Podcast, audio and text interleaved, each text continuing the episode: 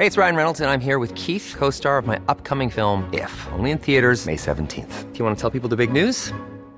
All right, I'll do it. Sign up now and you'll get unlimited for $15 a month in six months of Paramount Plus Essential Plan on us. Mintmobile.com slash switch. Upfront payment of $45 equivalent to $15 per month. Unlimited over 40 gigabytes per month. Face lower speeds. Videos at 480p. Active Mint customers by 531.24 get six months of Paramount Plus Essential Plan. Auto renews after six months. Offer ends May 31st, 2024. Separate Paramount Plus registration required. Terms and conditions apply if rated PG. Economía pesada.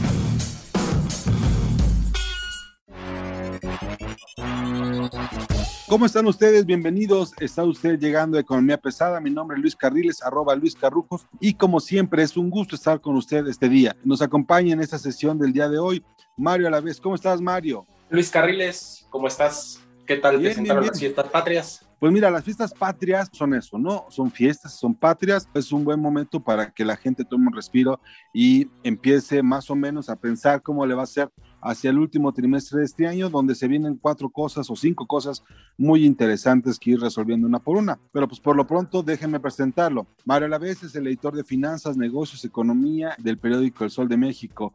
Como siempre, pues él tiene una perspectiva que me parece es muy importante discutir, sobre todo cuando se nos vienen temas como los que siguen. Primer caso, Mario, inflación. La inflación sigue tomando tonos alarmantes. Estamos viendo cada vez más un mayor problema derivado de las alzas de los precios internacionales.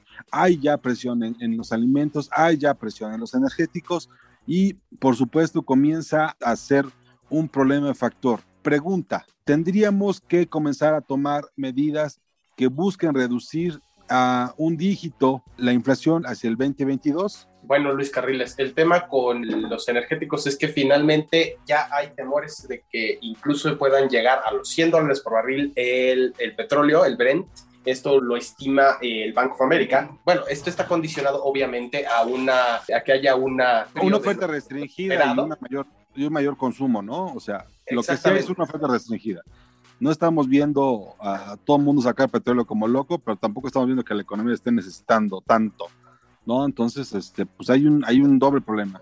Sí, entonces tenemos el tema del precio del petróleo, que si se cumplen estos pronósticos estaría regresando a niveles que no habíamos visto en casi 10 años como parte del rebote y del superciclo que hubo en 2010, 2012, que fue la recuperación después de la crisis económica de, de la deuda subprime, ¿no? Y obviamente esto se va a reflejar en los precios de, de la gasolina, del diésel, todos estos precios que hemos visto eh, que han subido en los últimos meses y pues muy probablemente también, también se va a ver en, en el precio de, de la flamante empresa de- del presidente López Obrador Gas Bienestar, que pues obviamente no es la más barata de No, gas no, no, de- pero de- además lo más divertido de Gas Bienestar es que poco a poco vamos viendo que se va acercando a los precios del mercado. El mercado manda, el mercado es el que determina cómo están las cosas y si no le vas a meter subsidios, si le vas a meter descuentos, tienes que ver de dónde vas a sacar el dinero, porque el dinero solo no se puede crear, el dinero se va construyendo, digamos, poco a poco creando riqueza y si no pones, digamos, las bases para ello, pues tenemos un problema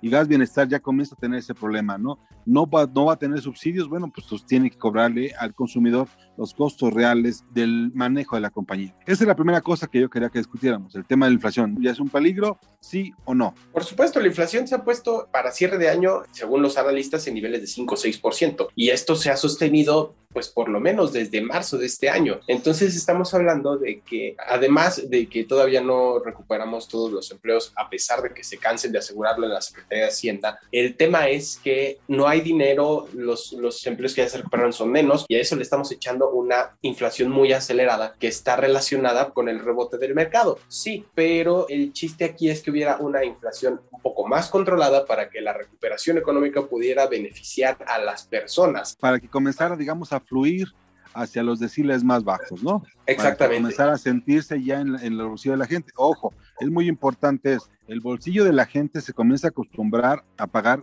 precios cada vez más altos y comenzamos a ver presentaciones cada vez más pequeñas en los supermercados y en las porciones de, por ejemplo, los negocios. Los restaurantes cada vez comienzan a, buscarle, digamos, la manera en que pueden ellos ahorrar costos y han pasado desde sacar platillos del menú, porque los costos son muy altos, porque la rentabilidad en cada uno de sus platillos no es la de antes, por un lado y por el otro, bueno, de plano crean nuevas cosas intentando aprovechar, por ejemplo, los precios que en ese momento están más baratos. El segundo tema que yo quisiera discutir rápidamente contigo es el tema de las jornadas bursátiles. ¿Qué es lo que estamos viendo en los mercados financieros, en la bolsa mexicana? ¿Qué es lo que está pasando en esto? Yo ya no entiendo si según ellos vamos bien, vamos mal o cómo vamos. Lo que yo alcanzo a entender de lo que está pasando en el mercado, en la bolsa mexicana de valores, por ejemplo, es que estamos viviendo un poco de prestado, ¿no crees? Lo primero que se está recuperando en la bolsa mexicana de valores es el consumo obviamente las empresas de consumo son las que están teniendo rebotes más acelerados, pero este consumo no está al 100%. Para mí hay un optimismo desmedido, coincido contigo en que pues hay pues una distorsión, pero también hay mucho trabajo de las empresas detrás, hay, hay solidez y pues obviamente antes de este rebote las, las bolsas, los mercados bursátiles en general, sobre todo el, el nacional me refiero, tuvo caídas muy fuertes y entonces pues ahora el rebote es natural y muchas veces ese rebote pues se sobredimensiona, pues, o sea, evalúan muy altas a las empresas y pues después vienen ya los ajustes en los que va a haber estabilidad. Eh, muy probablemente vamos a, quedarnos en, niveles cercanos a los que estamos, pero ya no va a ser tan sencillo que siga habiendo récords históricos en el, en el índice de precios y cotizaciones de la Bolsa Mexicana de Valores. Déjame hacer rápido, un rápido resumen. Están demasiado contentos, hay razones para estar contentos, estas no son suficientes para mantener un crecimiento a largo plazo, viene un proceso de estabilización y muy probablemente hacia el primer trimestre del año que entra tengamos un ajuste. Efectivamente, ese sería el resumen de, lo que va a ocurrir, sobre todo si no eh, tenemos un poco más de certidumbre alrededor de la pandemia. Justo ese es el tema que hay que tratar, tercer tema de este día, la pandemia, la certidumbre o incertidumbre que te genera la pandemia, no solo en los mercados, sino en el resto de la economía, la velocidad con la que estamos avanzando, en, el proceso de vacunación, los sectores que se han visto afectados, beneficiados, y esta idea de, que el gobierno tendría que comenzar a, soltar las riendas a que las empresas, por ejemplo, comenzaran a buscar sus propios recursos, digamos, para comprar sus vacunas. La certidumbre en general, ¿tú ves que la certidumbre en la pandemia sea un elemento que en este momento nos pueda permitir ser optimistas?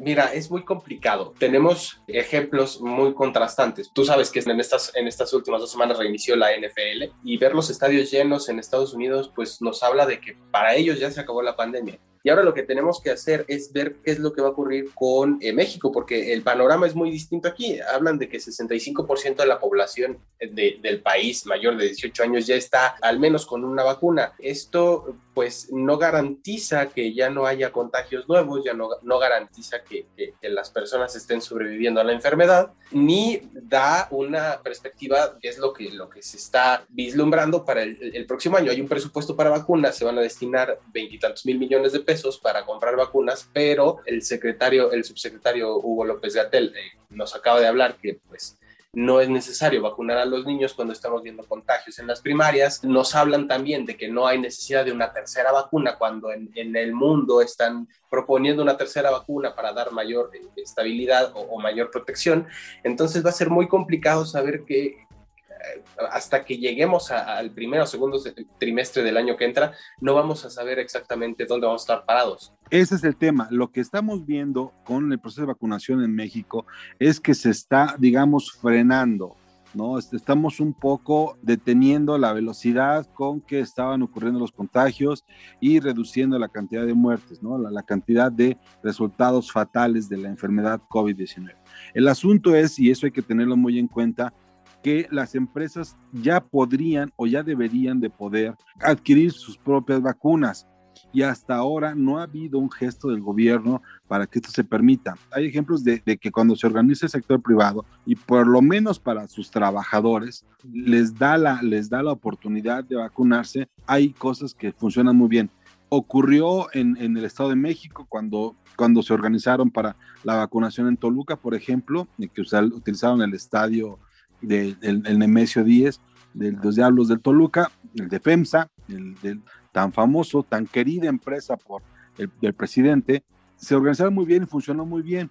Funcionó muy bien todo, la, todo el apoyo que se dio, por ejemplo, en los hospitales COVID, donde estaba metida la entidad privada. Yo no sé en este momento si en el ánimo del gobierno estén ya pensando de verdad que quieran recuperar la economía rápidamente sin vacunar a, a todos los que están en los sectores productivos. Ojo, el 60% que dicen ellos está protegido tiene por lo menos una vacuna, ¿no? Suponiendo sin conceder que así fuera, estamos, lo que estamos viendo es un freno a la velocidad de, la, de, los contagios y una reducción de las muertes fatales derivadas de esto. No es ni siquiera, no estamos ni cerca del fin de la pandemia. No podemos abrir estadios, no podemos abrir antros al 100%, no podemos reactivar la economía con todas las oficinas y negocios abiertos. Lo que sí estamos viendo también es que la movilidad se ha recuperado en las grandes ciudades, Puebla, Guadalajara, Monterrey, Ciudad de México, ¿no? Por ejemplo, ya están operando al 100% literalmente las calles y el transporte público. Entonces, este, pues yo creo que de pronto la posibilidad de una tercera ola en diciembre por el frío con las fiestas y demás no está lejos. Efectivamente, o sea, el tema, estamos dándole vueltas a, un tema que pues ya tenemos dos años con incertidumbre, se pasa un poquito una, una parte de la incertidumbre y se crea una incertidumbre nueva. Entonces, el, el COVID va a dejar de ser un problema una vez que pues realmente se, se dome la pandemia. Y, esto es un, un, tema global. La tercera ola se tardó mucho en llegar a México y pues muy probablemente se habla de una cuarta ola que veríamos siguiendo este patrón, como hubo el patrón el año pasado, sería en, entre diciembre y enero de, de 2022. Sin embargo, hay que estar conscientes de que pues al gobierno federal ya no le interesó volver a cerrar la economía teniendo picos de 24, 25 mil contagios registrados nuevos por día, cuando al principio de la pandemia tenías 8, 9 mil casos y cerraste la economía totalmente. Eh, algo que para mí no tiene mucho sentido porque si bien eh, este, pues las vacunas reducen la, la posibilidad de muerte, no son una garantía. Mientras no haya una garantía absoluta de que el COVID dejó de ser una enfermedad mortal, vamos a seguir padeciendo lo mismo. Vamos a pasar al siguiente tema. El cuarto tema que yo quisiera discutir rápidamente es las reservas internacionales del Banco de México y la compra que hace de dólares el gobierno a Banco de México, algo así como 7 mil millones de dólares, que es más o menos lo mismo que eh, se pensaba, digamos, eh, dedicar para pagar la deuda de todos los mexicanos. Las reservas internacionales del Banco de México bajaron 7.021 millones de dólares, pasaron de 205.559 a 198.537.8 millones. Esta es la caída, digamos, este, más fuerte que se hace y la pregunta es, ¿qué pasó? ¿Se podía o no se podía? Sí se podía. El tema es que pues el gobierno federal de todos modos tenía que pagar por ese dinero. O sea, en lugar de... Ya lo pagó. Ya lo pagó, ya lo pagó. O sea, el gobierno federal eh, pagó 136 mil millones de pesos por... Eh, estos 7 mil millones de dólares. O sea, realmente lo único que se hizo fue que el, el, gobierno pagó por ese dinero y lo va a usar para pagar deuda. Básicamente fue a una casa de cambio a cambiar pesos por dólares para pagar de forma adelantada la deuda. E insisto, esto no se ha confirmado por la Secretaría de Hacienda, pero este movimiento es muy inusual una, una baja de 7 mil millones de dólares en las reservas internacionales no se veía desde el 10 de octubre de 2008, es decir, no es un movimiento común. Aparte, esto ocurre dos semanas después de que el, Fondo Monetario Internacional manda los derechos especiales de giro, que son estos bonos que estuvo peleando Arturo Herrera, para que llegaran al país. Y esto también pasa después de que el gobierno federal, el presidente López Obrador, eh, dijo que ese dinero se iba a utilizar para pagar la deuda. Además, una tercera cosa, cuando se enteran de este movimiento en los mercados, los bonos de Pemex tuvieron su mayor caída desde el 23 de diciembre de 2020. Y esto pues significaba que eh, el mercado estaba asumiendo que ese dinero se iba a usar para pagar deuda de Pemex. No se ha dicho todavía que va a ser para Pemex, pero el monto que se compra es igual, es igual al monto al, del costo financiero de Pemex, pensado para este año. Y en todo caso es sacarse dinero del bolsillo izquierdo para meterse al, bolsillo derecho. Y lo interesante todo caso es saber que este dinero, hasta donde yo entiendo, no está en el presupuesto de este año para eso. O sea, el presupuesto de egresos de la federación no contempla esta operación ¿no? Y según yo tendría que estar ahí. Exactamente, pero eh, digamos que lo está tomando como un dinero extra y es algo que no deberían de hacer. ¿Por qué? Porque son reservas internacionales, porque no, ahora sí que no es, no, no es que, que, nos haya caído un guardadito extra y pues... No, no, no, no, no, no, no es, ah, me vendí, vendí mejor y vendí más, ¿no? Ajá, no. mejor o, no, es, es lana que tú estás tomando de, de tu bolsillo izquierdo y pasándolo a tu bolsillo derecho. ¿No? Y, coincide con el monto, que, con el costo financiero de Pemex. Hay, que ver cuándo lo explica, ¿no? Y cómo. La Secretaría de Hacienda tendría la obligación de integrarlo en sus reportes de finanzas públicas, lo cual veríamos pues a final de mes rápido, como último tema, ya está prácticamente todos los, todos los gobiernos estatales ya están firmados con nuevos eh, gobernadores, ya están los alcaldes de la Ciudad de México listos para tomar posesión el 1 de octubre. Digamos, ya la incertidumbre política se ha acabado. Podemos pensar podemos pensar que justamente esta estabilidad política que podemos tener en los próximos seis, ocho meses va a ayudar en algo a la economía?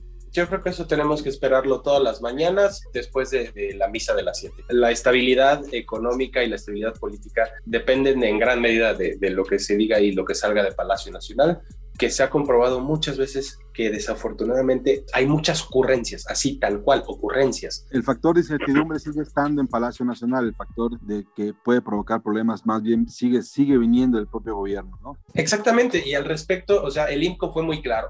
El INCO presentó su índice de competitividad mundial y México perdió cinco lugares, ha perdido cinco lugares en lo que va de la 4T, se ubica en el lugar 37 de 43, es la primera vez en la historia que está entre los 10 países menos competitivos del índice y es el peor lugar que ha ocupado desde que empezó el registro en 2005. Estamos hablando de 17 años.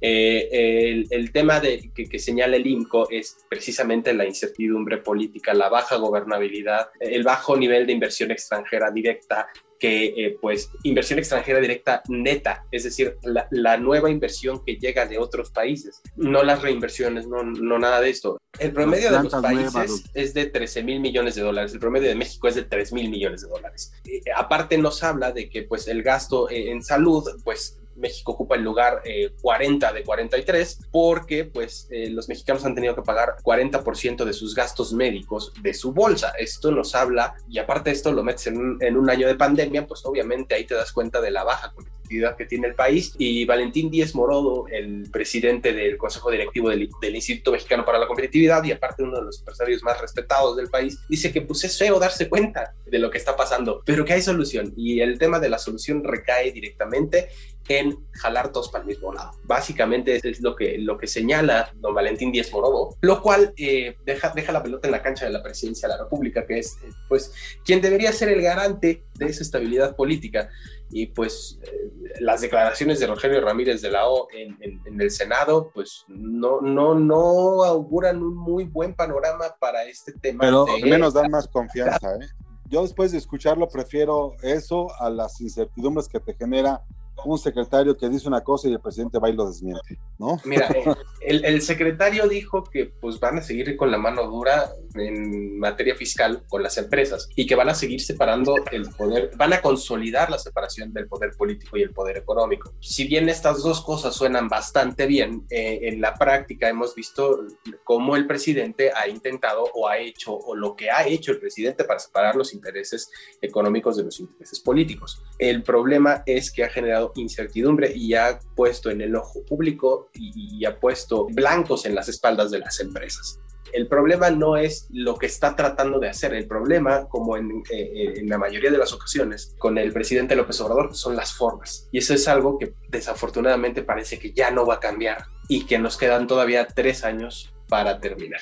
Ya está. Pues así nos vamos, señores y señores. Muchas gracias por estar esta mañana con nosotros. Este día, para nosotros es un gusto que ustedes escuchen este intento de entender lo que está pasando y una explicación somera, al menos, de las notas más importantes de la información más relevante en el sector financiero, negocios, comercial y empresarial. Muchas gracias. Mi nombre es Luis Carriles, arroba Luis Carrujos, y como siempre, es un gusto estar con ustedes. Y no se olvide de suscribirse en todas las plataformas de audio como Acast, Apple Podcast, Amazon Music, Google Podcast, Deezer y Spotify. Hasta luego, muchas gracias.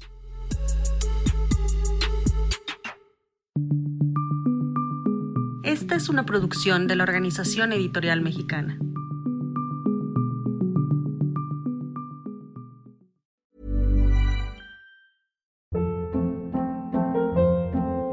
Hold up. What was that? Boring. No flavor. That was as bad as those leftovers you ate all week. Kiki Palmer here, and it's time to say hello to something fresh and guilt-free. Hello Fresh. Jazz up dinner with pecan-crusted chicken or garlic butter shrimp scampi. Now that's music to my mouth. Hello Fresh. Let's get this dinner party started. Discover all the delicious possibilities at hellofresh.com.